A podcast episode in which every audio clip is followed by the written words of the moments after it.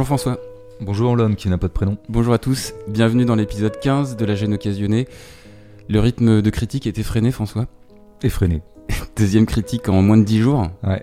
Rétrospective 2019 mise à part, on est sur une grosse dynamique. On est simplement dans une grande forme physique, hein. il, faut, il faut le savoir. Ouais. On a fait de la muscu pendant le confinement, euh, on, est, on est au top. Ouais, c'est solide. Euh, en tout cas, j'espère que les auditeurs y sont sensibles parce qu'après euh, ce film, comme à notre habitude, on espacera les diffusions de deux semaines entre chaque épisode. Alors après effacer l'historique, tu nous as suggéré une autre comédie. Cette comédie, c'est énorme. Quatrième long métrage de Sophie Le Tourneur. Énorme met en scène un couple composé de Claire, une grande pianiste jouée par Marina Foïs, et son agent Fred, Marie à l'humeur badine, interprétée par Jonathan Cohen. Il gère la carrière professionnelle et le quotidien de sa femme, ses déplacements, son emploi du temps, ses courses. Un duo sans enfant jusqu'à ce que le désir de parentalité de Fred le conduise à détourner les pilules de sa compagne à travers la grossesse qui s'ensuit. Ce film féministe inverse, renverse les rapports de patriarcat et de matriarcat, de virilité et de féminité. Mais ce qu'on peut d'ores et déjà dire, c'est que le film surprend par sa forme. Bah oui, c'est quand même là. Il faut toujours commencer par le- départ, la première impression presque physique qu'on a d'un film. Il faudrait toujours partir de là. Et bon, bah, le premier truc qu'on voit dans ce film, c'est qu'on a affaire à un format carré. Hein. On peut appeler un format Polaroid aussi. Bon, on peut l'appeler comme on veut, mais Mm. Quatre- trois quarts aussi. ils on peut dire 4 tiers. Donc, quatre tiers. Mais euh, à vérifier, je suis pas sûr, parce qu'il y, a- il y a des subtilités technologiques des fois. Il faudrait demander à des, à des vrais gens qui, contrairement à nous, s'y connaissent en cinéma. Quoi. Quand tu as un format carré, qu'est-ce que tu peux faire comme euh, spectateur, comme critique? Tu, tu peux t'emmancher dans, à mon avis, une fausse piste, une mauvaise piste euh, analytique qui serait de prêter à un format, euh, lui faire dire quelque chose. Qu'est-ce que ça nous dit? Est-ce qu'il y aurait un sens de ce format même?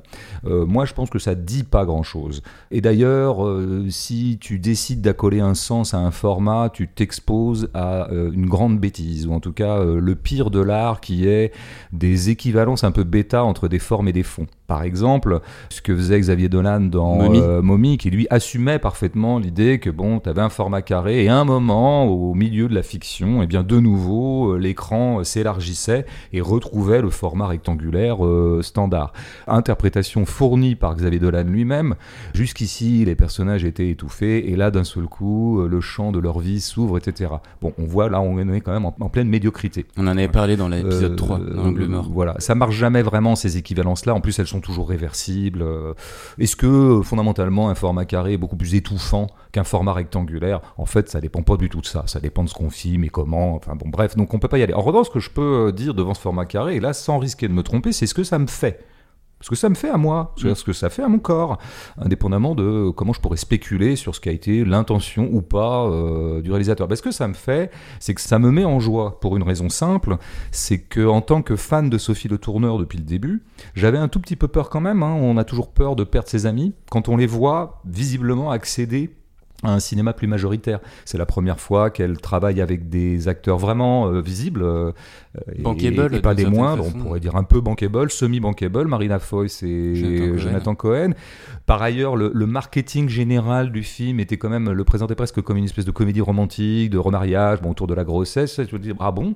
À la fois, ça me passionnait hein, parce que j'aime toujours aussi beaucoup quand parfois des minoritaires comme le tourneur ou autres essaient d'aller dans des formes plus standards. Ça peut être intéressant, mais ça peut être aussi casse-gueule. Ça peut être la fin de quelqu'un. On parlait de Dolan justement. Bon, euh, entre ses premiers films et ce qu'il fait maintenant depuis 3-4 films, je veux dire, il y a, une espèce de- d'affaissement, euh, d'extinction d'un cinéaste qui est quand même assez redoutable. Donc j'avais un peu peur. Et là, voyant ce format carré, je me suis dit, bon, euh, je vais retrouver ma Sophie. D'imposer ça, c'est-à-dire vraiment une forme pas du tout standard, hein, très atypique quand même, très très peu usitée. Là, ça prouve quand même qu'elle a rien renié d'une sorte de radicalité quand même, hein, d'une personnalité de cinéaste. Et puis surtout que ça se double immédiatement de la vision, enfin de l'impression immédiate qu'on a affaire quand même à des plans un peu sous-éclairés, en tout cas sans beaucoup d'ornementation d'éclairage. On se rendra compte peu à peu que les acteurs sont pas maquillés. euh, Il y a une sorte de crudité de l'image. hein, c'est un peu cheap, c'est un peu voilà. euh, dès les premiers plans qui se trouvent dans un hall d'hôtel, bon bah à aucun moment on joue sur ce que pourrait être le faste d'un grand hôtel ou d'un voilà. Dans la chambre d'hôtel qui suit, c'est pas vraiment ça qui se passe non plus. Donc je me dis je suis content parce que je retrouve une sorte de pauvreté, pour reprendre un terme qu'on avait utilisé à propos de Carverne de l'Épine, qui est quand même attaché au cinéma euh, minoritaire euh, qui m'est cher. Et puis surtout, c'est très cru. C'est cru et c'est très frontal. Il y a une façon, évidemment, ça a été beaucoup dit, d'envisager la grossesse vraiment dans sa matérialité physique et organique, sans la prendre de biais. Il n'y a pas de contournement, euh, dire que on va appeler un chat un chat, on va bien montrer les choses. À un moment, il y a un rapport sexuel alors qu'elle est déjà enceinte. Ils essaient de s'agencer pour que ce soit le plus favorable possible. Une scène à la fois drôle et en même temps un peu malaisante. Bon, mm. on va y aller, quoi. On va parler de, du cordon qui entoure euh, le bébé au moment de la naissance. On va filmer la naissance, euh, on y reviendra. Euh, et puis on va rien cacher de ce qui peut arriver organiquement à une femme enceinte. Bon, ça, je pense que ça crée une sorte de oui de frontalité où je me disais d'ailleurs il y a un moment qui est très symptomatique c'est que c'est le moment où elle est vraiment euh, à la fin des neuf mois enfin et ça dure ça dure ça dure cet enfant ne veut pas sortir ne peut pas sortir il est épuisé. Et lui pour essayer d'accélérer quand même l'expulsion euh, pour ouvrir un peu le col euh, pour la détendre aussi pratique une espèce de massage parce que voilà de massage du vagin ou à peu près. Et je me suis dit que c'était l'épreuve ultime d'un cinéma de la frontalité. C'est-à-dire que jusque-là, et ça c'est peut-être peut-être qu'effectivement le format carré va avec la frontalité, regarder les choses bien en face et pas de biais, hein, de façon presque symétrique. Jusqu'ici, euh, le tourneur n'avait pas peur d'appréhender frontalement tout. Là, elle se trouve devant la frontalité interdite. C'est-à-dire que ce qu'il aurait fallu faire à ce moment-là, c'est quand même un plan à la Courbet, c'est-à-dire l'origine du monde. Hein. Mmh. Dire, là, y aller euh, nettement. Et ce qui est possible en peinture, la preuve, hein, le tableau de Courbet a fait scandale, mais enfin maintenant, il circule bien il est admis majoritairement. Euh, au cinéma, c'est pas possible. Euh, alors, elle a trouvé une ruse pour que quand même ça reste frontal. C'est là que je me suis dit vraiment qu'elle avait ce parti pris de frontalité, c'est qu'elle prend l'espèce de tuto qui se trouve sur Internet, dont s'inspire Frédéric, Jonathan Cohen, pour faire à peu près les mêmes gestes. Et donc, on a le plan frontal interdit, mais on l'a quand même, quoi. Simplement, euh, c'est un vagin en plastique et euh, voilà. Donc, euh, décidément, je pense que, à mon avis, la première option de le tourneur, c'était vraiment de regarder tout ça en face, de pas se raconter d'histoire et évidemment se servir de ce qu'avait été sa propre expérience. Elle l'a beaucoup dit. Hein, elle s'est servie de sa propre deuxième grossesse, mm. hein, d'ailleurs, pour écrire de façon la plus précise possible ce qui peut arriver à un corps pendant cette expérience-là. Tout ça pour dire que je me disais qu'en fait Qu'est-ce qui pourrait caractériser, entre autres choses, un cinéma majoritaire, qu'on appelle commercial par moment, mais qui est un, terme euh, sujet à caution, puisque tout est commercial. Bon, mais disons majoritaire plutôt. Eh bien, c'est le confort justement. Hein. le, cinéma majoritaire, il essaie toujours d'accueillir un maximum de monde. Hein. Il faut qu'il y ait du monde dans la salle. Il faut qu'il y ait papa, maman, les enfants, la mémé, euh, mes copains, tout le monde, toutes les générations. C'est un peu le but d'un cinéma majoritaire, quoi. Et dans ce cas-là, il faut qu'il soit accueillant. Il faut qu'il soit confortable. Comme dans un hôtel, quand on accueille des gens, il faut que ce soit confortable. Il faut qu'ils s'y sentent bien, quoi. Eh bien, euh, Sophie Le Tourneur reste une minoritaire au sens où elle n'essaie pas de mettre à l'aise son spectateur. Elle essaie plutôt même de créer un certain malaise, un certain inconfort, encore une fois, à cause de cette crudité, à cause du format, à cause de la gueule des acteurs, à cause du sujet traité qui va quand même très très loin. Donc, J'étais très rassuré euh, en partant du format carré sur la radicalité intacte et l'inconfort intact de Sophie de Turner qui la caractérise comme une grande cinéaste minoritaire. Mm pour poursuivre un petit peu sur la forme du film, euh, moi je trouve que c'est intéressant d'avoir analysé, euh, effacé l'historique juste avant ce film énorme, puisque contrairement à notre épisode 14, les plans larges, la profondeur de champ ou les plans séquences sont plutôt minoritaires. Pour compléter ce que tu viens de dire, on a donc euh, évidemment ce format carré qui resserre davantage le cadre sur le ou les corps des personnages, leur visage, énormément de champ contre champ pour exprimer notamment la dualité entre les personnages, que ce soit les différences de tempérament, les décalages entre Claire et Fred, mais aussi ceux entre le couple et tous les autres individus qui ont affaire à eux, comme euh, le personnel hospitalier ou ces femmes bourgeoises à l'ambassade, euh, pour prendre un autre exemple. Le montage aussi est beaucoup plus dynamique, excepté l'accouchement, les plans ils durent pas plus de 10 ou 15 secondes, voire moins. Sur le montage, moi j'ai d'ailleurs eu le sentiment, euh, je sais pas ce que tu en penses, mais qu'il se calquait d'une certaine manière sur Jonathan Cohen comme moteur de la narration, sur sa palette de réactions orales ou faciales, l'hystérie, l'incompréhension, l'enthousiasme, l'agacement ou la tristesse pour ne citer que cela. Et puis sur les raccords, on avait souligné leur importance dans l'épisode 14. Il y a l'exemple, bien sûr, du teaser où tu as ce plan sur les narines de Claire qui s'apprête à éternuer. Et dans le plan d'après, on est sur sa poitrine et le bouton du chemisier saute, confirmation physique que la grossesse de Claire est bien engagée. Autre raccord assez drôle que j'ai en tête, c'est euh, celui où Jonathan Cohen va chez sa mère lui rendre visite. On a un plan relativement large sur la déco du salon kitsch, où tout est doré, les chaises, les objets, y compris ce petit coussin en forme de coquillage. Et puis juste après ce plan, un raccord avec un gros plan sur la photo d'elle avec son fils, dans un cadre doré lui aussi, et qui montre visuellement le lien euh, mère-fils. Qu'est-ce que tu penses de tous ces éléments formels euh? Bah, Tu fais bien de dire, euh, par distinction avec euh, Carverne de l'Épine, comme quoi il peut y avoir deux très bons films, mais qui utilisent des protocoles formels totalement différents. Hein. donc, une forme n'est jamais une garantie de rien. Donc, il faut en dire toujours beaucoup plus que simplement c'est super parce que c'est comme ça. Là, oui, c'est un cinéma du raccord, hein. c'est un cinéma du montage, ça monte beaucoup. Il y a d'ailleurs une séquence tout à fait virtuose, moi je trouve, qui introduit le film. C'est pas la première, mais c'est le moment qui rend compte de ce qu'est la vie de ce couple. Hein, pour le présenter, un couple un peu bizarre, qui voyage beaucoup, elle est pianiste virtuose et lui, il l'accompagne. Ça dure 5 minutes, une espèce de montage séquence, on pourrait appeler ça comme ça, qui rend compte de leur tournée. Et c'est très virtuose, quoi, parce que très très vite c'est posé, on voit bien leur mode de vie. En plus, elle s'est beaucoup amusée à raccorder ou à faussement raccorder des lieux hétérogènes. À un moment, on croit qu'on est au Luxembourg, puis finalement, on se retrouve euh, euh, aux États-Unis à New York. Euh, enfin pseudo aux États-Unis, puisque tout ça a évidemment été tourné en France. Et puis à un moment, il y a un raccord qui est pas mal. C'est euh, elle, elle a peur, elle est dans les coulisses au Japon. Enfin au Japon. En tout cas, il y a trois Japonais qui nous font croire qu'on est à Tokyo ou ailleurs. Enfin en tout cas, une vieille japonaise. Et elle est euh, timide, elle peut pas rentrer sur scène visiblement. Bon voilà. Et donc lui, en bon assistant agent Marie, la pousse, la rassure et, et finit par la pousser d'ailleurs physiquement pour qu'elle y aille quoi, pour qu'elle se lance. Et là, hop, raccord. On se retrouve sur la scène où elle a justement, on sent que son corps a été un peu violenté par euh, son agent, donc ça paraît un vrai raccord, euh, sauf qu'elle n'a pas la même robe. Donc on est sur un autre lieu, probablement dans une autre salle, peut-être allemande, peut-être, en tout cas pas japonaise. Par cette petite trouvaille géniale de la robe qui est pas la même, on comprend qu'on n'est pas sur le même lieu, et on comprend donc qu'elle a peur tous les soirs. Vous savez, ça c'est quand même un peu du talent, quoi, mm. de négocier des choses de façon aussi efficace. Bon, donc en fait, euh, le tourneur est une, ouais, ouais, est une cinéma, une cinéaste du montage beaucoup, hein, entre autres choses. Et bon, alors il y a quand même un truc, je parlais d'inconfort. Euh, euh, tout à l'heure. C'est le deuxième chose qui m'apparaît formellement quand je découvre le film. On, a parlé de format carré, et puis il y, a, dès cette scène du hall, il y a un truc qui justement euh, dissonne, quoi. Il y a mm. un truc qui me fait tiquer. Avec la réceptionniste. Il y, a, un malaise, oui. Alors on est au Luxembourg, visiblement, c'est la réceptionniste, bienvenue au Luxembourg, ah madame truc, bidule, bon chant sur elle contre chant sur eux deux. Bon, alors il y a un premier malaise qui est qu'il parle à sa place. Elle, elle parle pas, elle est un peu effacée, elle est derrière lui. C'est quoi cette fille? Elle est folle, elle est autiste, elle est neuneuse. Qu'est-ce que c'est que ce truc? Ou alors on, comprend que ça pourrait être une artiste totalement désocialisée, mm. asociale, comme parfois on peint certains artistes. Euh, voilà, comme Patrick Bodiano a fait semblant d'être euh, depuis 50 ans, alors qu'il euh, il va très très bien, rassurez-vous. Donc la scène est malaisante dans ce qu'elle joue et dans le dialogue, mais le chant contre chant est malaisant. C'est pas les bons axes. Il y a une dissonance et une disjonction entre le chant et contre chant. Chose qui va se retrouver un petit peu dans la scène d'hôtel qui suit. Oh, ils sont tous les deux dans un appartement d'hôtel, on va plutôt dire, parce qu'il y a plusieurs pièces. Elle, elle est euh, étendu sur un canapé, lui sur le lit. Les caméras sont assez loin de chaque acteur et c'est un champ contre champ aussi entre euh, la façon dont il communique et la façon dont c'est filmé, les distances utilisées par la caméra, euh, c'est pas les bonnes quoi, parce qu'il y a des mesures un peu canoniques. Hein, tous les gens qui font du cinéma savent ça. Bon, et puis ça va se confirmer pendant tout le film, c'est qu'à chaque fois qu'il y aura des champs contre champs ou presque, ils seront inacadémiques, voire même ratés par rapport à, la forme standard du chant contre chant. Alors ça va culminer dans notamment les entretiens qu'ils font.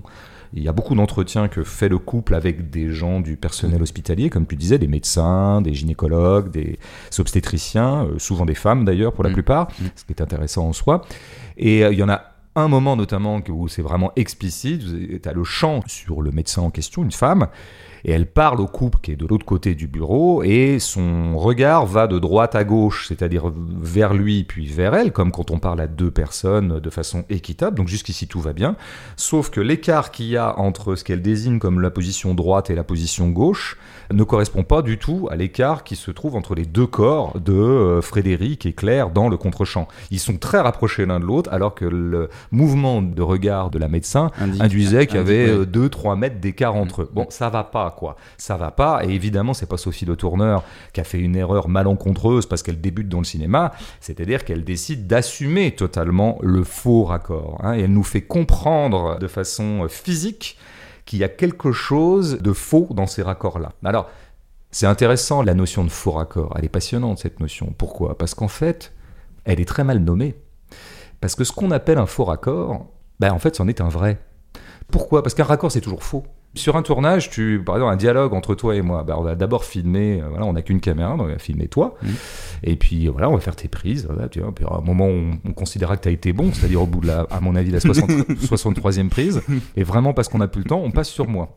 Du coup, moi, dès la première prise, je suis bon, et donc du coup, on a un plan, le plan de moi et le plan de toi, et on va les raccorder au montage, on va pipoter, Mhm. on va créer une fluidité qui est fausse, qui correspond pas du tout à l'ordre du tournage. Donc, quand tu affiches des faux raccords, eh bien, tu montres la vérité de ce que c'est que le montage. En fait, tous les faux raccords sont vrais et tous les vrais raccords sont faux. Donc là, déjà, je, reconnais euh, la formaliste que peut être Sophie Le Tourneur, très très intéressée par l'artisanat même du cinéma, par le bricolage, comme les Godard exemplairement, dont on a dit qu'il avait été euh, historiquement celui qui avait affiché euh, le plus frontalement possible les faux raccords, notamment d'un bout de souffle. Bon, bref. Ce qui nous emmène, moi je ne connaissais pas, j'avais entendu parler euh, vaguement par un ami qui l'avait vu très en amont que la méthode de tournage de Sophie Le Tourneur était très atypique sur ce film-là, mais je, je ne connaissais pas le détail euh, des choses. Mais là, en tout cas, j'ai ressenti qu'elle avait tourné bizarrement. Mais je te, je te la raconte? Eh ben parce que toi tu t'es renseigné par la suite. Je me suis Et donc, renseigné. tu vas tout nous expliquer. je te raconte et puis après tu Mais- enchaînes. Tu racontes, je glose. C'est nos, deux rôles. Mais non, mais c'est vrai que ça pourrait être- paraître un peu abscon de parler euh, des conditions de tournage d'un film, mais le dispositif de énorme est tellement euh, atypique que bah, sa conception, ouais, je pense, euh, nous donne des, des clés de compréhension pour mieux apprécier ce qui se joue à l'écran. Donc quelques infos euh, donc sur le tournage et donc le montage. Il faut savoir que un an avant le tournage, avec les acteurs Marina Foïs et Jonathan Cohen, Sophie Le Tourneur, la réalisatrice, elle a filmé des sages-femmes en consultation, les vraies femmes enceintes qui conversaient avec ces professionnels de santé. Elle s'en est pas occupée, elle les a mis de côté. Et donc cette partie documentaire entre guillemets, elle en a fait un premier montage provisoire qui laissait des trous dans lesquels elle a ensuite incrusté le contre-champ des acteurs, tourné lui dans un second temps, où c'est la réalisatrice qui leur donnait la réplique. Ce qui en fait a pour résultat final de mélanger du documentaire et de la fiction. Est-ce que tu avais déjà entendu parler de ce type de méthode et qu'est-ce que cette approche ouvre comme perspective à la fois dans ce film et pour le cinéma? Bah, c'est la question qui est posée par le film. hein. Le fait central de ce film, c'est ça. Tu as commencé par dire, euh, par presque t'excuser très délicatement auprès de notre public nombreux, qui sont, tu me disais, en, en millions, hein, euh, juste Ouais. avant l'enregistrement. Ouais. Ouais. J'étais très étonné, moi je pensais qu'on était 13. Euh, mais en fait, on est 13 millions. hein. Bon. Non, tu tu t'excusais presque en, ah ouais, on va parler de la fabrication du film, c'est peut-être un peu, voilà, euh, c'est les dessous du truc, peut-être qu'on n'en a pas besoin. Euh, moi, je, et je crois que tu es d'accord avec moi d'ailleurs, mais je crois que parler de la méthode d'un cinéaste, c'est déjà vraiment parler de 50% de son esthétique. Ça, c'est très propre au cinéma. Tu prends par exemple la littérature. Il arrive qu'on demande à un écrivain, euh, un peu par réflexe et par coutume, quelle est ta méthode d'écriture? Et dans ce cas-là, l'écrivain ne peut répondre que des trucs complètement bêta ou, ou qui ont de l'ordre de la superstition ou du petit folklore. C'est-à-dire, il va dire Moi, j'aime bien écrire le matin parce que le matin, euh, c'est l'aube et pour moi, du coup, c'est l'aube de l'art, etc. Ou alors, moi, j'aime bien écrire le soir parce que le soir se révèle en moi des vieux démons euh, du temps où ma mère couchait avec moi. Bon, euh, donc, on va répondre que de la merde. Pourquoi? Parce qu'en fait, c'est la, la méthode d'écriture n'est pas partie prenante de l'esthétique. L'esthétique d'un écrivain, elle se voit dans sa phrase, dans tout un tas de choses, dans le texte, quoi. Bon, pas dans sa méthode. Au cinéma, la méthode utilisée dans la fabrication même du film, qui est quand même pas rien, où il y a énormément de choses à régler pendant les six mois que dure la jeunesse d'un film, parfois c'est huit ans, mais on va dire six mois, Mm. c'est déjà des prises de position esthétique majeures. Et donc c'est très important de parler de la méthode. Donc la méthode, en l'occurrence de Sophie Le que tu viens de brillamment exposer, bon bah il faut absolument, elle dit déjà, mais à peu près tout de Sophie Le en fait, de son cinéma et de ses orientations esthétiques.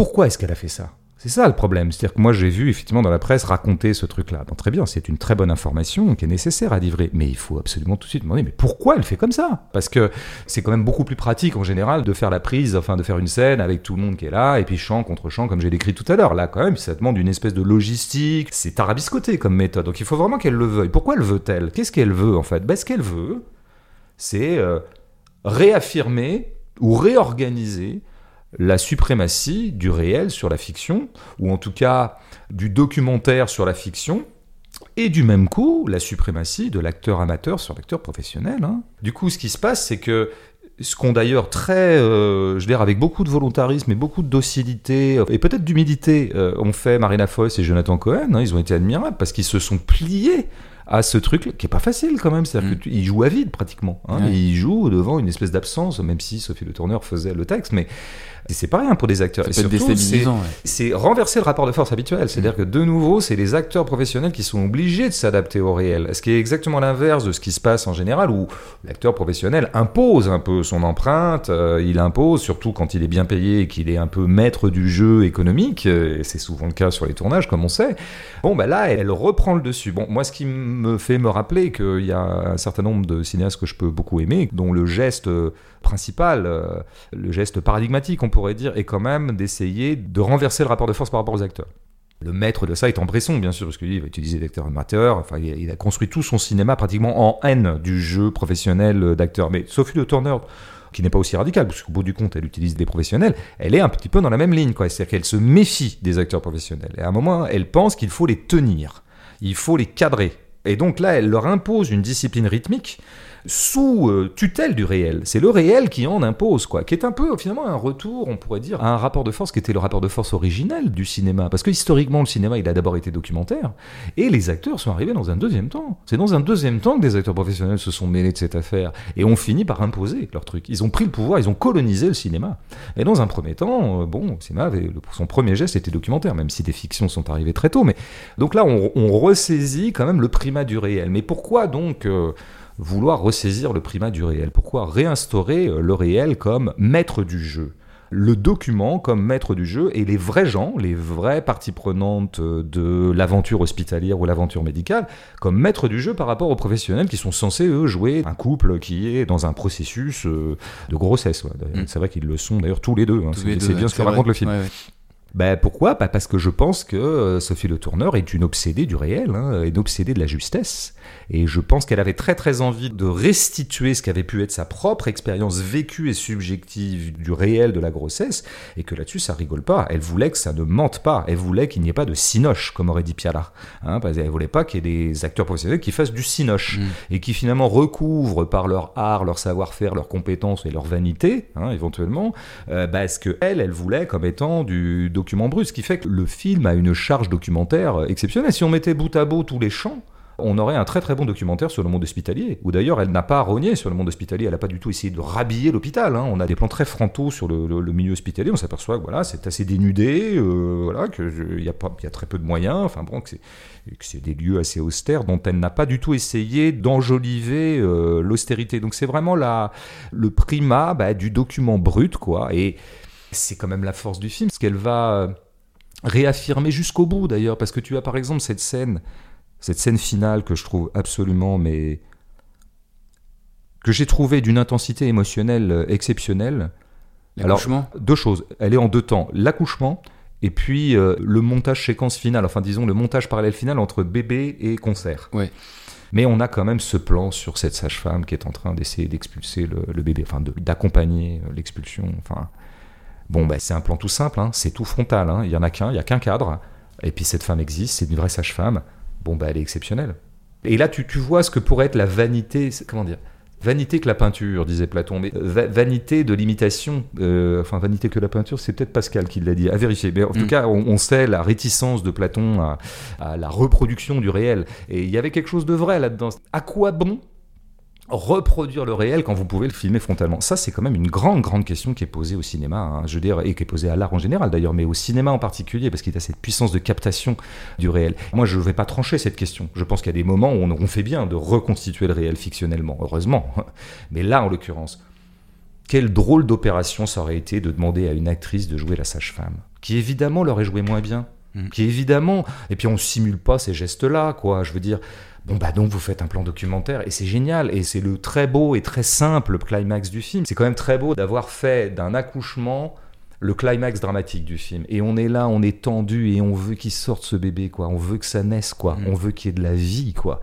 Et c'est cette femme euh, est superbe évidemment de patience et en même temps d'irritation. On sent que euh, elle est fébrile elle aussi. Elle, euh, elle panique pas bien sûr, mais enfin elle commence elle-même à douter d'y arriver. Enfin, il y a une intensité dramatique dans ce plan qui est exceptionnel. Puis quoi. le bébé, c'est un vrai bébé qui vient de naître, et je le, pense. et le bébé, bien sûr, hein, tout est vrai. Et, euh, je crois qu'elle a filmé 15 accouchements euh, côté Ah ouais, sage-femme. euh, J'ai cru lire ça quelque part. Donc après, elle a dû retenir au montage l'accouchement qui était sans doute peut-être le plus convaincant et qui correspondait le plus à sa fiction à elle, à savoir d'une expulsion difficile, un travail très long, quoi. Mm. Parce que ça, c'est pareil. On en a vu des accouchements des fois au cinéma euh, fictionnel. Enfin, ça dure 10 secondes et on a juste le moment où le bébé sort. Bah. D'ailleurs, il y, a un- il y a un accouchement dans le film qui est complètement ellipsé dans la cabine d'avion. Ah oui, tout à fait. Oui, c'est le moment où il a la voca- où il lui Ce vient qui, la est- vocation. ce qui est assez drôle d'ailleurs, Oui, tout à puisque Mais, mais parce qu'elle savait elle-même qu'elle voulait, enfin qu'elle avait dans son film 10 minutes, enfin je sais pas, ça m'a semblé durer 10 minutes, mais en tout cas on a, on a le sentiment du temps et on a le sentiment du travail. Mm. Et c'est le mot, hein, c'est la salle de travail. Et qu'un accouchement, c'est du travail. Et ben le travail, pour une fois, on l'a senti. Mm. Et c'est rare au cinéma, hein, vraiment, en tout cas dans le cinéma fictionnel, grâce à ce protocole. Et puis après, il y a l'autre moment où, qui suit de près euh, ce moment génial hein, d'accouchement, vraiment, euh, comment dire, on l'oubliera pas de sitôt celui-là. Mais c'est ce qui suit, c'est quand elle euh, reprend la musique. euh, et qu'elle euh, voilà, elle se présente au concert euh, à la Philharmonie euh, Mm. pour lequel elle s'était engagée. On aurait pu avoir tout simplement le piano, puis ça aurait été beau, c'est du Ravel, euh, enfin Mm. voilà. tu vois. Mm. Et ben ça va être entrecoupé d'abord d'un truc bizarre, très étrange quoi. Elle filme les musiciens de l'orchestre Mm. philharmonique, mais les musiciens qui ne jouent pas, puisque c'est un solo à ce moment-là, c'est la partie solo du concerto, et donc ils jouent pas. C'est intéressant ça, de voir des musiciens qui jouent pas. Je trouve ça très beau, moi. J'ai trouvé ça bouleversant en fait, parce que ces gens sont des virtuoses tous, enfin pas virtuoses, mais en tout cas très très bons musiciens, et de les voir là écouter eux-mêmes le piano, je trouve que, enfin je sais pas, c'est difficile à expliquer, mais c'est beau. Et puis c'est entrecoupé de plans du bébé.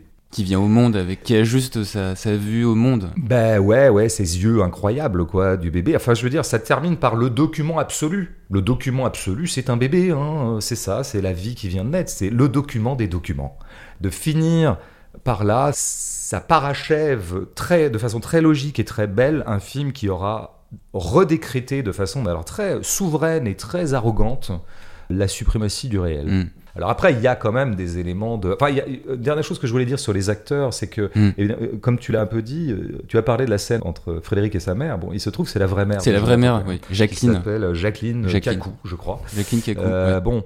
Bon, alors déjà, pourquoi le tourneur fait jouer euh, le La rôle de la mère de, Frédéric? Pa- Parce qu'il se dit qu'il n'y aura rien de tel. Pour instituer immédiatement à l'écran quelque chose de l'ordre du filial et de rapport mère-fils, ben, prenons les bons, quoi. Prenons les vrais, dans la mesure où c'est possible, où elle est encore vivante, elle est prête à le faire, etc.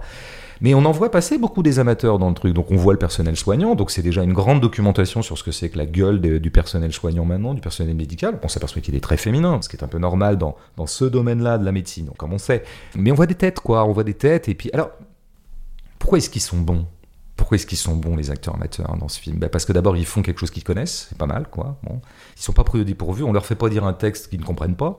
Ils font pour de vrai les choses, même si c'était orchestré par le tourneur, je crois, mais ils le font pour de vrai. Bon. Mais ils ont quand même un truc aussi, les acteurs amateurs, que moi j'ai beaucoup ressenti avec le chaman là. Oui, oui. Bon, lui je le vois arriver. Le voisin, là. Je le vois arriver tout de suite, je me suis dit, ça c'est un copain à Sophie Le Tourneur, c'est un amateur, ça doit être un copain à elle, un mec qu'elle connaît, etc. Et à quoi je reconnais que c'est pas un acteur professionnel, c'est à sa voix. Parce qu'il a une petite voix fluette, tout à fait étrange, Euh, on pourrait presque dire ridicule, pas très viril, très très très aigu. Bah, un acteur, euh, il fera jamais carrière avec un truc pareil. C'est pas possible. Parce que c'est trop singulier, c'est trop, ça rentre pas dans les clous, euh, les clous standards. C'est-à-dire qu'un acteur professionnel, il faut toujours un moment qui colle à une de standard physique, etc. Mais même dans son jeu, dans sa tonalité, dans sa rythmique, il faut qu'il ait tout de suite une espèce de parler acteur. Et notamment un acteur professionnel, ce qu'un acteur professionnel fait très bien, et ça, ça se voit sur une scène de théâtre, notamment quand tu fais jouer des acteurs. Moi, je sais pas si je- lesquels je préfère, mais il y a une- un truc que je reconnais, à, à quoi je reconnais un acteur professionnel, c'est qu'il sait très bien occuper l'espace.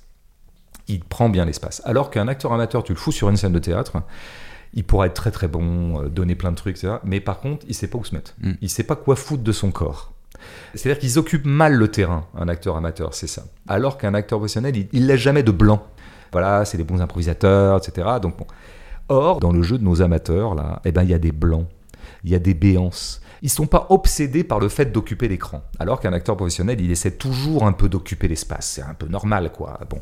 Et donc, du coup, les acteurs amateurs, eh bien, documentent mieux que quiconque mieux que pourra le faire jamais aucun acteur professionnel fut-il le plus doué du monde comme je sais pas par exemple comme Joaquin Phoenix qui est un- ce génie ce génie dont on a dont on a dit tant de bien ici Oui. même non mais ils ont un truc c'est que Un acteur amateur, il te restitue ce qu'il y a de plus beau dans l'être humain et ce qu'il y a de plus juste et de plus vrai. C'est que nous sommes tous maladroits.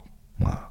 C'est qu'on est tous maladroits. C'est qu'on sait pas comment se poser dans cette putain de vie. Hein. On sait pas quoi faire de nos corps.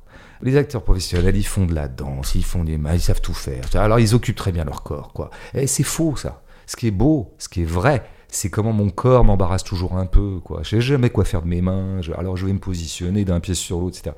C'est aussi ça l'amateurisme, c'est qu'il y a une puissance de vérité dans l'amateur. Et pas simplement parce que c'est des vrais gens qui jouent leur vrai rôle, mais pour cette raison-là. C'est qu'ils sont pas en position jeu, et donc ils laissent des trous. Aller chercher des amateurs pour jouer, c'est pas un truc sympatoche social. C'est pas de la condescendance bourgeoise. Dire, oh, on va quand même faire jouer ces pauvres gens. Ça va être sympa, ça va nous donner une espèce de réelle crédibilité. C'est pas ça, en fait. Ils ont quelque chose que n'auront jamais les acteurs professionnels en termes de mode de présence à l'écran. Voilà. Bon, après, ça coûte moins cher aussi j'imagine. Par ailleurs, ça coûte moins cher. C'est mm. on peut les exploiter. Euh, en plus, ils sont dociles parce qu'ils sont en général assez impressionnés. On peut les sadiser. Moi, j'ai déjà travaillé avec des acteurs amateurs, mais vraiment, mais tu peux les pourrir et parce qu'ils te respectent parce qu'ils pensent que tu as du talent. il faut, faut, pas en abuser quand même. Moi, j'en abuse. Et bon, puisqu'on dit tout aux éditeurs, il faut aussi dire que Sophie Le Tourneur euh, a l'habitude d'avoir 5 personnes seulement dans son équipe de tournage. Ce qui est assez impressionnant quand même.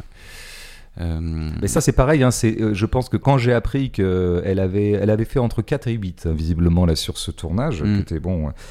Mais ça, c'est pareil. Tu vois à quel point la méthode elle est immédiatement constitutive d'une esthétique. C'est mm. pas rien de faire cette prise de position. C'est pas simplement une histoire d'argent, à mon avis, parce que c'est vraiment ça coûte moins cher d'avoir une équipe. Je pense que c'est dans une logique documentaire. Elle a cette formule géniale que j'ai lue dans une interview. Elle dit, elle veut déprofessionnaliser le cinéma. Ça, c'est fort. Hein. C'est vraiment la marque d'une fille qui a bien pensé son truc et qui est elle est géniale, le tourneur. Je l'ai croisée un tout petit peu. Elle parle vraiment comme Marina Foss dans le film. Il y a eu un effet de mimétisme entre elles deux. Donc, pour ceux qui connaîtraient pas Sophie Le Tourneur, elle parle moins vite que euh, toi. Elle est, oui, elle est un peu flottante. Elle est un peu vaporeuse, Sophie Le Tourneur, comme ça. Donc, et elle est très sceptique. Elle est toujours très dans le doute d'elle-même, etc. Et en même temps, je trouve qu'elle a une espèce de détermination esthétique. C'est-à-dire qu'elle sait ce qu'elle veut. Mm. Et c'est très agréable comme cocktail, ce flottement euh, matiné d'une ultra détermination. Mais oui, quand tu essaie de ressourcer la fiction par des gestes fondamentaux de documentariste, eh ben oui, tu retrouves l'idée qu'il faut être une petite équipe. Parce que quand tu fais du documentaire et que tu prends des vrais gens dans leur vraie vie, ben, tu as envie d'être discret quand même. Mm. Pas parce qu'il il faut qu'ils oublient la caméra, mais par respect pour eux. T'as pas envie de les emmerder. quoi. Si tu rentres chez eux, euh, t'as pas envie d'être 8 et débarquer comme toute équipe de tournage, là, une espèce de troupeau d'éléphants, et te déglinguer à peu près tout. Là, équipe de tournage, c'est vraiment c'est l'armée allemande en, juin 40. Hein, c'est, mm. On est vraiment dans une, une cinéaste qui fait de la fiction, mais qui troue la fiction par le document. Ça, c'est très intéressant. Mm. Euh, avant de passer aux, questions d'auditeurs, on, a parlé de la forme. On peut peut-être dire quelques mots sur les intentions féministes du film? Dans cette opposition de style et de sexe entre les deux protagonistes. Je le disais en introduction, la réalisatrice brouille ou inverse les rapports de patriarcat, de matriarcat, de virilité et de féminité, à savoir par exemple, on dit que les femmes désirent avoir des enfants. Euh, ici, c'est plutôt Fred qui en veut. Euh, Jonathan Cohen endosse le rôle de père au foyer, parfois jusqu'à la caricature, en prenant en charge les valises, les courses, les séances de puériculture postpartum. Virilité et féminité inversée aussi dans cette scène où Fred est allongé euh, sur le lit d'une chambre d'hôtel. Il est en caleçon et demande à Claire si elle a remarqué son nouveau sous-vêtement, une espèce de cliché inversé qu'on associe plus souvent à la femme. Mhm. Le fait aussi que ce soit elle qui profite systématiquement de cunilingus, alors que les rapports de domination hétérosexuelle conduisent plus souvent les femmes à s'exécuter dans l'exercice de la fellation. Ça, je t'entends parler de ta vie sexuelle, c'est pas la mienne. Hein. Franchement, je, moi, je, ça n'engage que toi. Moi, je me fais. C'est une généralité. Moi, je me fais à moi-même des cunilingus, donc tu vois, je, je, suis très très loin de tes pratiques. Euh, non, mais en tout cas, d'ailleurs, le film ne montre aucune fellation.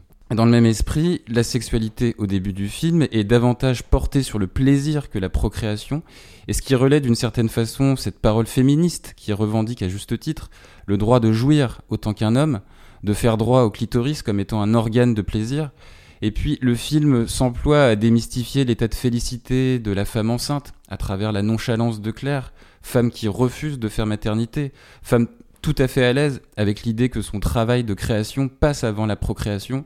Et puis je finirai par indiquer que la couture du scénario a aussi l'idée de contredire subtilement tout ce que je viens de relever, puisque le patriarcat retombe sur ses pattes dans la mesure où on se rend compte que s'occuper de tout revient à décider de tout pour Fred, notamment pendant la grossesse. Ouais, c'est bravo parce que c'est t'as as quand même restitué ce qui est un espèce de, paradoxe interne du, film, enfin qui joue deux vitesses en même temps. Mais mm. j'y reviendrai peut-être. Bien sûr qu'il faut parler de tout ça. Bien sûr, c'est très important ce qui se joue politiquement dans ce film et politiquement tel qu'on aime penser politiquement, c'est-à-dire au ras des expériences et du vécu et du réel, quoi, hein, et de ce qui se joue entre les hommes et les femmes. Alors il y a une poussée fictionnelle quand même dans ce film. Donc j'ai beaucoup dit à quel point il était euh, sous magistère documentaire c'est le gros ventre de, de, Marina Foïs, de, Claire. De, Claire. Bon. Première poussée ultra fictionnelle, limite fantastique, ça mm. lui pousse d'un coup. Bon, très intéressant. Et deuxièmement, évidemment, ce truc va être joué, va être simulé ou figuré euh, à l'écran. Cette grossesse bigger than life est plus énorme que l'énormité habituelle par un ventre en plastique, un trucage, un, un ballon qui ne, se cache pas, qui ne se cache pas d'être un ballon. C'est ça qui est intéressant, c'est que j'aime le réel, j'aime la fiction. Ce que je déteste, c'est l'illusion réaliste. Ce que je déteste, c'est quand on déploie des trésors d'ingénierie à deux balles pour nous faire croire à du réel. Là où, bah, bah, dans ce cas-là, filme le réel. Ou alors ne fais pas semblant. Par exemple, j'aime beaucoup moi la tour de Pise dans le cadre de la fenêtre. Mm. Voilà, ça c'est super. La fiction est assumée. Bah oui, euh, tu vas pas faire croire aux spectateurs qu'ils étaient vraiment à Pise en, en, allant faire des plans là-bas, que tu vas raccorder péniblement. Alors regarde, non, on met la tour de Pise pile dans le cadre de la fenêtre. Voilà, ça c'est de la bonne distanciation au sens brechtien du terme, au sens comico-brechtien du terme. Bref, donc la poussée fictionnelle c'est celle-là. Et donc c'est là que le film décolle du document. C'est là qu'il raconte une histoire très spécifique. Bon, ne serait-ce que ce que raconte quand même le film, c'est une sorte de manipulation par euh, le mari, en tout cas le compagnon, euh, voilà, qui remplace euh, les pilules par des sucrètes pour pouvoir mettre enceinte sa compagne. Ça c'est la poussée fictionnelle. Et la deuxième, c'est donc ce gros ventre. Mais même à ce titre-là, c'est encore le réel qui se cherche là-dedans. C'est un réel qu'a voulu restituer Sophie de Tourneur en ayant recours à ce trucage et à cette énormité. Et le réel qu'elle a voulu euh, restituer, c'est un réel mental. C'est un réel psychique. C'est le ressenti de la femme enceinte qu'elle a été.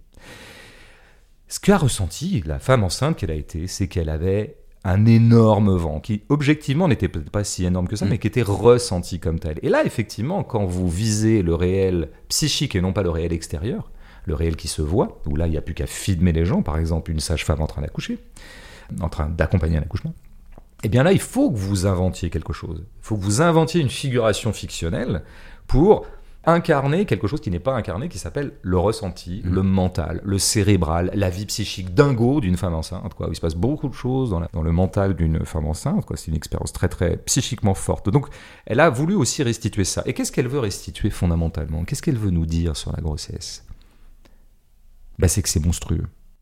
C'est que c'est une expérience, en tout cas, hyper étrange. Hyper étrange.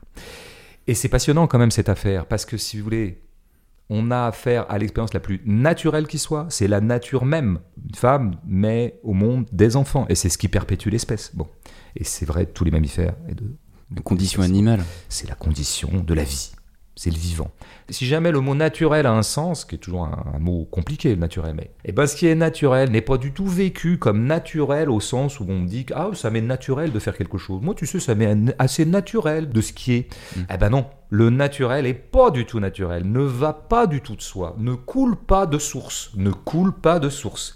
Alors c'est toujours le geste fondamental de l'art qui consiste à rendre étrange ce qui nous paraît très familier, mais là, disons, la chose est encore plus conséquente. Il s'agit de d'antinaturaliser ou de dénaturaliser quelque chose qui est considéré comme naturel. Ça, c'est un geste politique fondamental et radical. Et c'est même, je dirais, euh, le geste 1 du féminisme. Le geste 1 du féminisme, c'était de dire la maternité pour nous ne va pas de soi. C'est-à-dire que c'est pas une évidence, c'est pas un programme obligé naturel qui coule de source en nous. Il y, a quelque chose de qui peut être ressenti comme naturel par certaines femmes, mm. mais en tout cas, il ne va pas de soi pour une femme d'enfanter. Droit, Et droit de disposer de son corps aussi. Alors évidemment, mon corps m'appartient tout ça, mais avant ça, vraiment, vraiment l'idée de dénaturaliser le naturel, qui est vraiment toujours, si tu veux, le béaba de la pensée critique. La pensée critique, c'est toujours ça. Là où il y a la pensée du bon sens, la pensée de la conservation, la pensée de, bah, si les choses sont ce qu'elles sont, c'est parce qu'elles euh, devaient être comme elles sont puis d'ailleurs de tout temps elles ont été comme ça, et puisque de tout temps elles ont été comme ça, bah, ça veut bien dire que c'est logique et naturel que ça se passe comme ça, qu'il y ait des riches, des pauvres, qu'il y ait la propriété, et que les femmes euh, fassent des enfants et que les hommes euh, partent à la guerre. Le geste critique de base de la politique, c'est de dire mais non, en fait tout ça ne va pas de soi, c'est des rôles qui sont plus ou moins construits, en tout cas. Et donc en restituant ce qu'il peut y avoir de monstrueux dans la grossesse, c'est un acte politique critique fondamental. Et en plus ça crée un oxymore qui est passionnant parce que le monstrueux au sens médiéval, le monstrueux, littéralement, c'était quand même le difforme. Qu'est-ce que c'était qu'un monstre dans l'imaginaire médiéval? C'était quelque chose à qui on supposait justement une origine surnaturelle. C'était une créature qui visiblement n'avait pas emprunté les courroies habituelles de création, quoi, euh, et de procréation, en tout cas d'avènement au monde. Donc là, d'avoir rendu le processus de grossesse et le bébé lui-même dans ce dernier plan, parce que le bébé il est un peu monstrueux, comme souvent les bébés. C'est à la fois très mignon, très beau, très émouvant un bébé et monstrueux. Par exemple, c'est disproportionné un bébé. Il y a ses grands yeux mm. dans ce tout petit corps. Mm, il y a mm. quelque chose qui va pas en fait. Et je pense que ce dernier plan restitue aussi quelque chose de l'ordre de bon. Et surtout, ce plan, bah, le bébé est tout seul. Il n'y a pas la maman avec. D'ailleurs, on aura très très peu de plans où il y a euh, la mère euh, avec le, bébé. Très très vite, on lui enlève, ce qui est toujours le cas d'ailleurs. Mais comme s'il y avait une sorte de d'étrangéité pour le coup entre la maman et le bébé. Ce qui ne veut pas dire qu'elle va pas le reconnaître, ce qui ne veut pas dire que ça va pas bien se passer, c'est pas le problème, mais beaucoup de femmes témoignent de ça. Je veux dire que le bébé sort de leur corps, a priori euh, il y a une fusion entre la maman et l'enfant, puis en fait non, elles ne reconnaissent pas immédiatement ce bébé comme étant le leur. Mmh, mmh. Euh, ça va pas de soi encore une fois. Pour moi le geste féministe du film il est là et il passe par le cinéma. Il passe par restituer physiquement, concrètement ou par quelques adjuvants comme euh, le faux ventre, ce qui peut y avoir de profondément anormal dans cette hyper normalité qui serait les femmes sont enceintes et les femmes veulent des enfants. C'est vraiment fondamental de dire comme ça et d'ailleurs tu vois bien que le tout le monde a dit ah le film il est à la fois très documentaire et très fantastique. Il a il a un débord fantastique, mais en fait non. Il est que documentaire, il est que réaliste. Simplement, il se trouve qu'il y a des éléments du réel qui sont fantastiques, qui mm. sont étranges. Mm. Donc quand on est dans une logique réaliste, normalement, il y a un moment où on croise du fantastique. Pas parce que le naturel est très surnaturel en fait. Et le fait qu'il y ait quelque chose plutôt que rien est quand même quelque chose de très étonnant en fait. Tu vois, le fait que tu existes, que j'existe, c'est bizarre en fait. Nous sommes bizarres, notre réalité est bizarre, notre corps est bizarre, tout est bizarre en fait. Donc, soyez réalistes, vous ferez du fantastique. Mm. Après, tu as très bien dit, je, vais aller vite maintenant, parce que tu as tout dit sur l'autre opération féministe parallèle, hein, euh, c'est l'inversion, c'est tout ce que tu as dit. Il faut rappeler que l'inversion, d'ailleurs, c'est un, geste aussi euh, qui appartient à la geste féministe depuis longtemps. Par exemple, qui a culminé dans ce truc génial, ce chef-d'œuvre du mouvement féministe français euh, dans les années 60-70, c'était le coup de la, femme du soldat inconnu, hein, qui a été un des premiers faits d'armes du féminisme des années 60-70, où elles sont allées se recueillir sur la tombe de la, de la, de la femme du soldat inconnu on pourrait dire aussi de la soldate inconnue. Et l'inversion, c'est vrai, est devenue un, alors presque un, un nouveau standard euh, paradoxal du cinéma mondial. On en voit beaucoup des fictions qui sont construites sur l'inversion, où on va mettre des femmes, des personnages féminins, dans des rôles euh, traditionnellement attribués à des hommes. Donc on a vu beaucoup de super-héroïnes dans des films super-héros. On a vu des braqueuses, on a vu, on a vu dans Divine, on avait une caïd fille. Alors c'est devenu une mode, c'est devenu un peu un marketing féministe un peu pénible, mais il faut quand même pas oublier que c'est toujours des gestes très intéressants parce que en inversant les rôles, du coup c'est pareil, tu dénaturalises les rôles tu désassignes les femmes à certains rôles parce que tu montres bien que finalement les rôles sont des constructions sociales. Mm. Il y a une idée géniale, je trouve, dans le film euh, sur cette question-là, qui est juste suggérée à un moment par une des interlocutrices de Frédéric, qui est peut-être une psychologue, parce qu'elle voit tellement de monde que je les confonds toutes. Et cette psychologue dit, mais vous savez, euh, si Frédéric veut tellement un enfant, mais c'est parce qu'il n'a pas l'art. Vous, vous avez l'art. Vous êtes une pianiste. Alors ça, c'est la grande inversion majeure. Je ne sais pas si la grossesse ou faire un enfant est une compensation d'un déficit de créativité dans sa vie. Je n'en sais rien. Mais mm. ce, qui est génial avec cette idée, elle permet aussi de dénaturaliser le fait que ce soit les femmes qui censément seraient en désir d'enfant. Ben, peut-être qu'en fait c'est un phénomène social avant d'être un phénomène naturel. Les conservateurs diront que c'est un phénomène naturel. Elles ont un utérus, c'est leur programme, donc elles veulent des enfants. Bon. Mais c'est peut-être un phénomène social, c'est-à-dire que les femmes ayant été dépossédées ou mis à l'écart de tout un tas de rôles euh, dominants dans la société, et notamment le rôle d'artiste, ce que rappelait très bien le film de Siama l'an dernier. Mmh, mmh. Une femme peintre au 18e, ça n'allait pas de soi. Quoi. Eh bien, donc, ça pourrait être une des explications pour lesquelles, bah, du coup, elles ont peut-être surinvesti dans la maternité, n'ayant pas à leur disposition la, la, disons, la puissance de création de l'art. Et là, comme on a un couple qui est inversé, c'est d'abord un couple où c'est elle l'artiste et c'est lui l'assistant. Quoi. Dire, bon, voilà. euh, Eh bien, euh, ça pourrait expliquer que lui, le désir d'enfant, lui vienne à lui et pas à elle, parce qu'elle, elle a son content de créativité. Encore une fois, je ne sais pas si tout ça est vrai psychologiquement, mais en tout cas, l'inversion me paraît euh, très très intéressante et, très puissante. Et puis après, c'est vrai que comme tu l'as dit, il y a un moment où le film, moi, m'a beaucoup troublé dans la mesure où il jouait deux cheminements tout à fait paradoxaux ou contradictoires l'un avec l'autre. À savoir, effectivement, on, a, on se dit, tiens, Sophie Le Turner s'est amusée à mettre la femme en position de domination. Elle est l'artiste, il est l'assistant. L'inversion de tant de couples qu'on voit, où on voit parfois arriver monsieur l'écrivain flanqué à 3 mètres de lui de madame la femme de l'écrivain qui va s'occuper de ses paperasses et de ses billets de train. J'en ai croisé beaucoup. Mm. Et en même temps, comme tu l'as dit, euh, eh bien, on se rend compte peu à peu que c'est dans son rôle a priori de dominer qu'il s'en sert pour être absolument, euh, Mm. pour reposséder. euh, Alors tout a été dit sur le fait que c'est avant tout l'histoire d'une femme qui est dépossédée de son corps et qui crie mon corps m'appartient. Puis il y a ce monologue où Marina Foy, je pense, a jamais été aussi bonne, hein, faut bien le dire. C'est pendant le cours de, enfin, la, séance d'autonomie, là, comme on dit. Tu sais, il me semble que c'est une séance comme ça où ils ont fait une espèce de gourou avec Oui. des cheveux blancs, une, gou- une gourou. Et d'un seul coup, elle craque, quoi. Ouais. Elle qui est si effacée depuis le début et euh, elle craque. euh, arrêtez de me toucher, euh, mon corps m'appartient, etc. Ça, c'est basiquement l'histoire d'une femme qui a été euh, dépossédée de son corps. Donc là, on retrouve, je dirais, le, le fil habituel de l'émancipation. Au départ, cette femme ne décide rien. Et à la fin, elle dit cette fois c'est moi qui décide, elle le dit à un moment explicitement. C'est pas du tout une chose qui me déplaît dans le film, hein, parce que j'aime bien ce genre de parcours, mais disons que c'est ce qu'il a de moins original. Ce qu'elle trame par ailleurs sur ces questions d'inversion des rôles et de ce que c'est que... Par exemple, moi je me disais que la dépossession scénaristique de la grossesse de Claire par Frédéric, qui prend possession de son corps, finalement faisait peut-être aussi métaphore de quelque chose qui est peut-être plus vertigineux et métaphysique, qui est que ce que le Nouveau Testament aura littéralisé. Une femme enceinte, eh, c'est toujours quelqu'un qui est visité. Elle est visitée par un corps étranger. Un bébé prend provisoirement hébergement dans le ventre d'une femme, mais ce bébé ne lui appartient pas. Il, il vient, il vient du ciel. Tout bébé vient du ciel, en fait. Et c'est bien pour ça qu'elle pense que, de la même façon que Marie trouvait très bizarre de se retrouver enceinte de cette façon-là, alors que Joseph ne lui avait rien fait. Mm.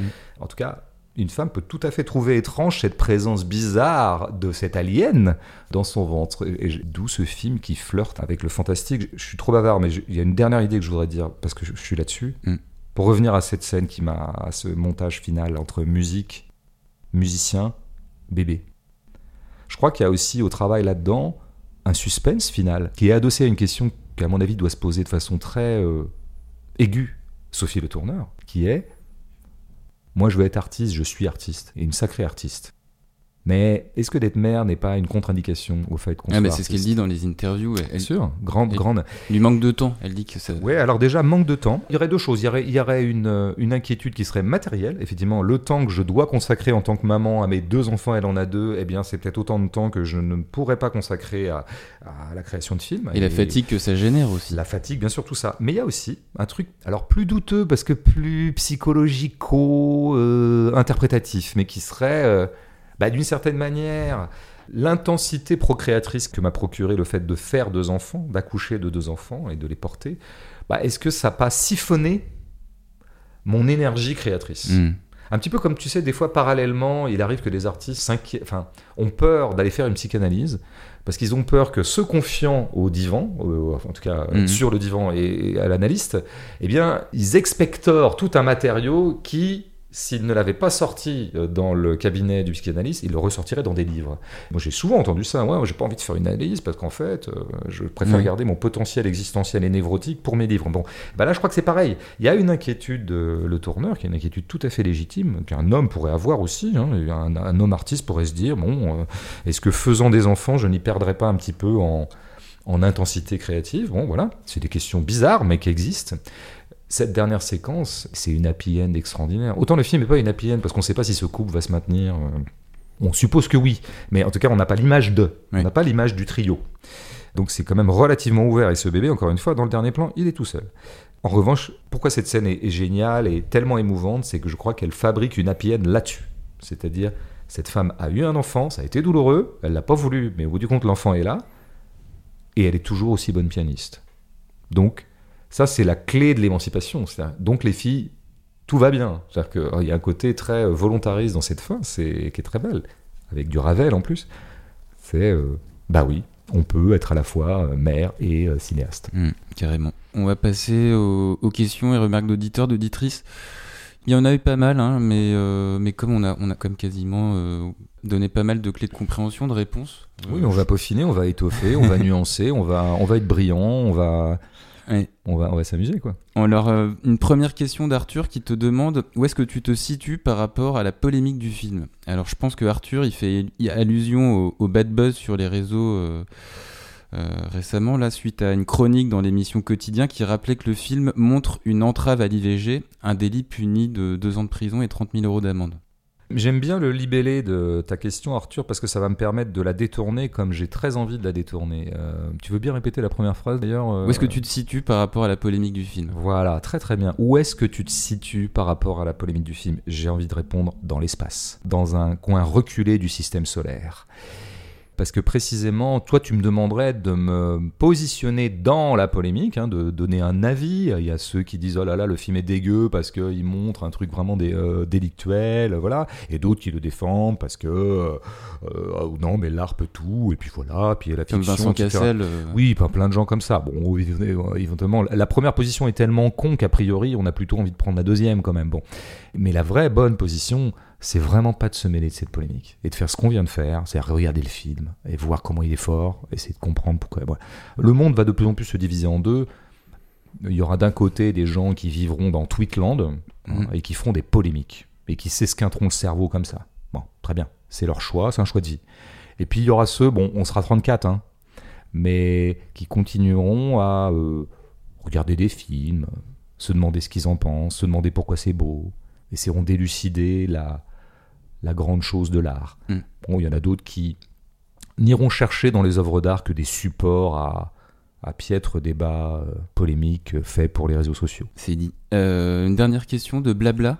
Dernière déjà? Ouais, ouais. Ah bah, en fait, t'aimes pas les gens, toi. Tu veux plus du tout d'interactivité. Non, non, non, non, mais parce qu'on a déjà donné quasiment toutes les réponses. ça, tu sais, le peuple, il va, il va pas... moi, je connais bien le peuple. Je connais les gens d'en bas. Je, je, j'ai moi-même, j'ai une femme de ménage. Enfin, je discute beaucoup avec elle je me sens très proche d'eux, je crois qu'ils m'aiment bien aussi. Et euh, ils vont mal le prendre. Ils vont dire on nous, on nous baillonne, euh, c'est devenu un dialogue entre deux intellos euh, bobos de gauche. Je peux, je peux, rajouter une question hein, si tu veux. Bah, fais un peu semblant. On va peut-être un peu long. Je te demande pas d'aimer le peuple, hein. je te demande de faire semblant d'aimer le peuple. Tu vois ce que Il n'y a, jamais de démocratie, il y a toujours des effets de démocratie. On, va voir, on va voir.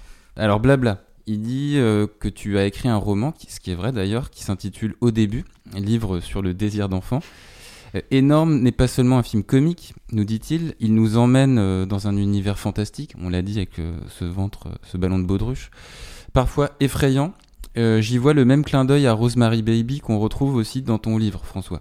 Bah, bien, d'abord, c'est bien de connaître ce livre. Deuxièmement, d'avoir vu qu'il y avait dans mon livre un récit. C'était un livre constitué de 13 récits de narratrices qui racontaient leur premier enfant. Donc ce sujet m'intéresse pas mal. Ce livre en est la preuve. Et il y avait effectivement un moment où je reproduisais pratiquement en livre la, le récit de Rosemary's Baby. En fait, je devais cette euh, idée d'intégrer Rosemary Baby au livre, euh, à ce livre-là au début, à Robin Campillo. Co-scénariste de Entre les murs, réalisateur on était de potes, euh, on est toujours potes, sauf qu'on se voit plus parce que voilà la vie ce qu'elle aime, mais j'aime toujours beaucoup Robin et notamment ses films.